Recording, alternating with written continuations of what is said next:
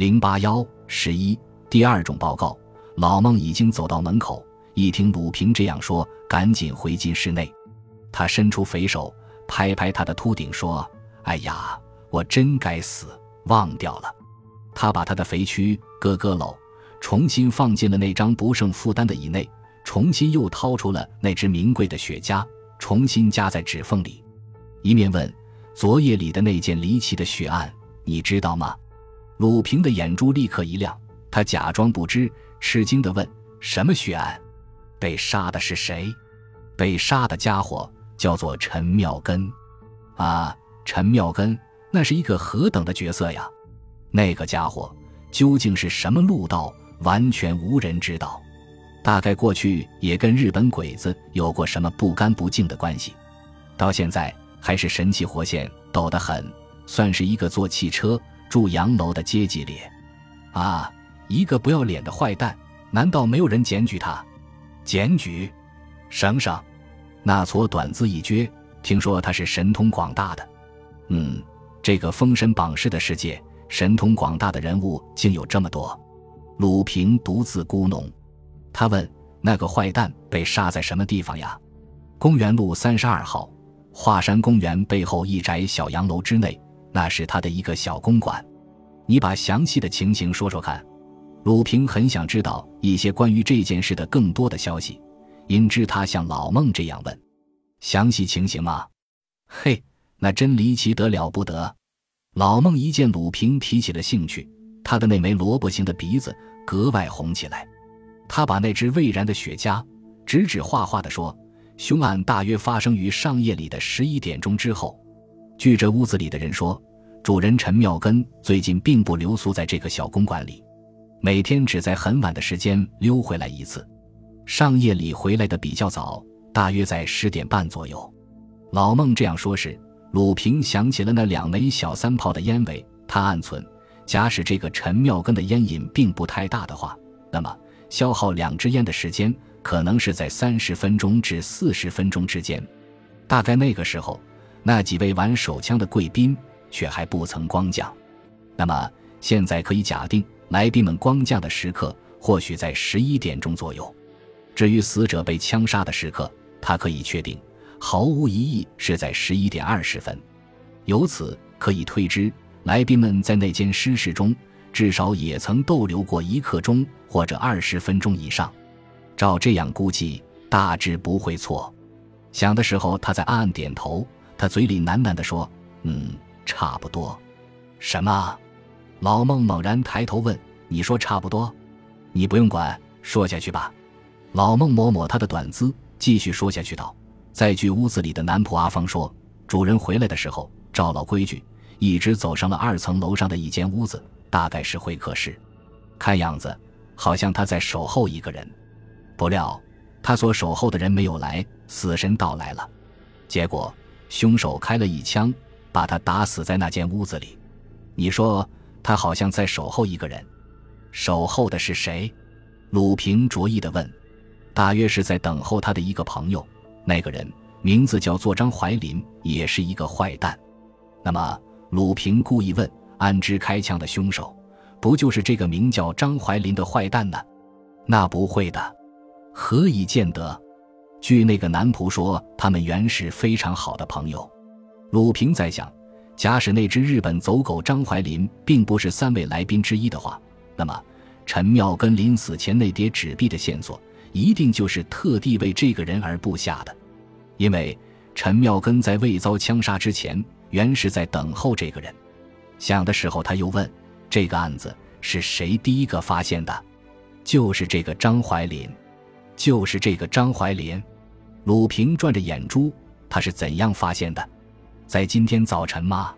不，老孟摇头，就在上夜里，大约一点半钟多一点。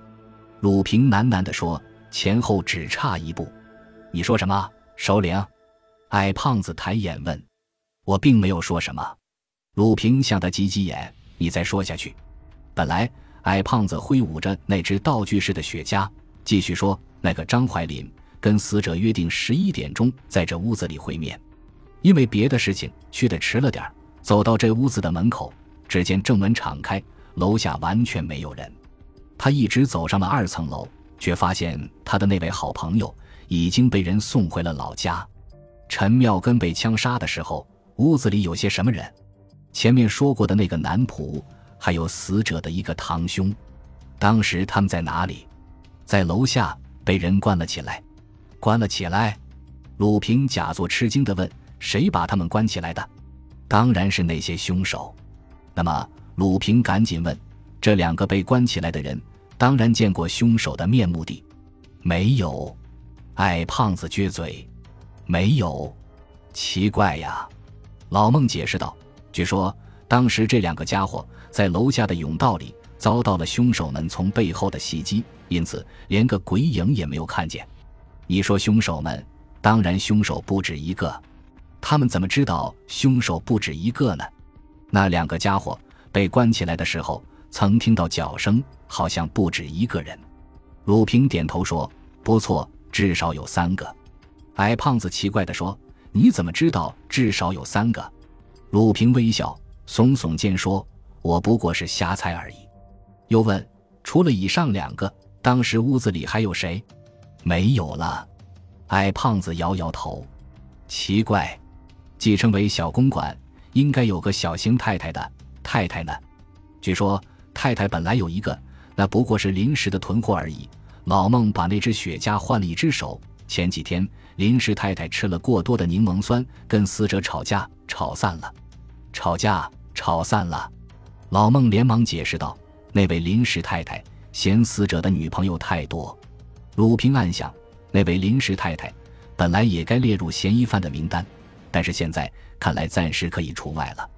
想的时候，他又说：“这个案子从发生到现在还不满一整天，你怎么会知道的如此清楚呢？”矮胖子把那只雪茄碰碰他的透露红光的鼻子，傲然地说：“首领，我是自有我的路道的。”伟大之至！鲁平向他伸着大拇指，一面说：“你说这件案子非常奇怪，依我看，那不过是很平常的凶杀案，并不奇怪呀。”老孟把雪茄一举，连忙抗议道：“不不，奇怪的情形还在后面里。最奇怪的情形是在那间尸室里。那么说说看。”鲁平把纸烟挂在嘴角里，装作细听，其实并不想听。死者好像曾和凶手打过架，衣服全被扯破，子弹是从衣服的破洞中打进去的。鲁平好玩地问。衣服到底是扯碎的还是剪碎的？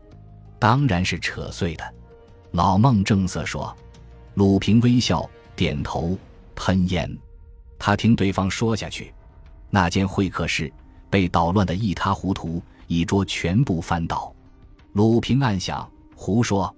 矮胖子自管自起劲地说：“这件案子的主因看来是为劫财，死者身上值钱的东西全数被劫走。”还有室内那只保险箱，鲁平一听到保险箱，多少感到有点心痛，连忙阻挡着说：“不必再说失事中的情形，你把别方面的情形说说吧。”矮胖子有点不懂，向鲁平瞪着眼，但是停了停，他又说下去道：“那些暴徒好像是从这宅洋楼后方的一座阳台上翻越进去的，何以见得？”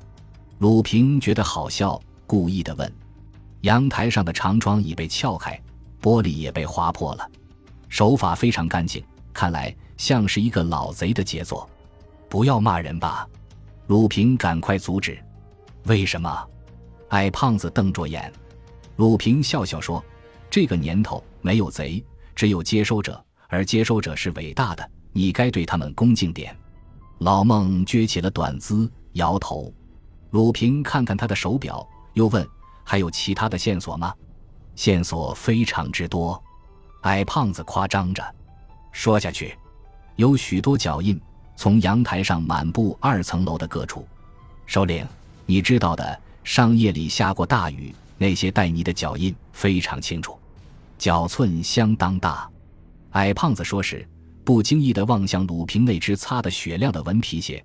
他说：“脚寸几乎跟你一样大。”那也许。就是我的脚印里，鲁平接口说：“老孟以为鲁平是在开玩笑，他自管自说，在尸室里遗留着大批的纸烟尾，那是一种臭味熏天的土耳其纸烟，下等人吸的。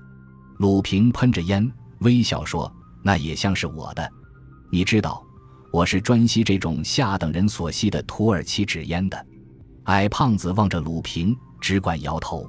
他又自管自说：“还有，诗史中的一只沙发上留着一顶呢帽，帽子里有三个西文字母 D D T。”鲁平说：“哎呀，这是我的帽子呀，你的帽子。”对方撇嘴：“真的，这是我的帽子。最近我曾改名为杜大德，我准备给我自己取个外号，叫做杀虫剂。”老孟觉得他这位首领今天专爱开玩笑。他弄不明白，鲁平开这无聊的玩笑，毕竟有些什么意思。鲁平见他不再发言，立刻闭住两眼，露出快要入睡的样子。矮胖子慌忙大声说：“喂，首领，要不要听我说下去？”鲁平疲倦的睁眼说：“嗯，你说线索非常之多，是不是？我已经告诉你，第一是脚印，我也已经告诉你，那是我的。”鲁平打着呵欠，哦咦，还有。第二是纸烟味，我也已经告诉你，那也是我的。欧姨，欧姨，还有第三是泥帽，那也是我的。说到这里，他突然坐直了身子，沉着脸说：“真的，我并不骗你。”老孟觉得鲁平的话并不像是开玩笑，他的眼珠不禁闪着光，有点莫名其妙。于是他说：“真的，并不骗我。”那么，坏蛋陈妙根是你杀死的？不，我并没有杀死这个人。鲁平坚决地摇头。你当然知道，我一向不杀人，我犯不着为了一个坏蛋污沾我的手。老孟用的那只无火的雪茄碰碰他的鼻子，狐疑地说：“你说这件案子里所留下的许多线索，脚印、烟尾、泥帽，都是你的，但你却并没有杀死这个坏蛋陈妙根。”你是不是这样说？我正是这样说。我弄不懂你的话，连我自己也弄不懂。矮胖子瞪着眼，跌进了一团土耳其纸烟所造成的大雾里。正在这个时候，壁上的电话铃却急骤地响了起来。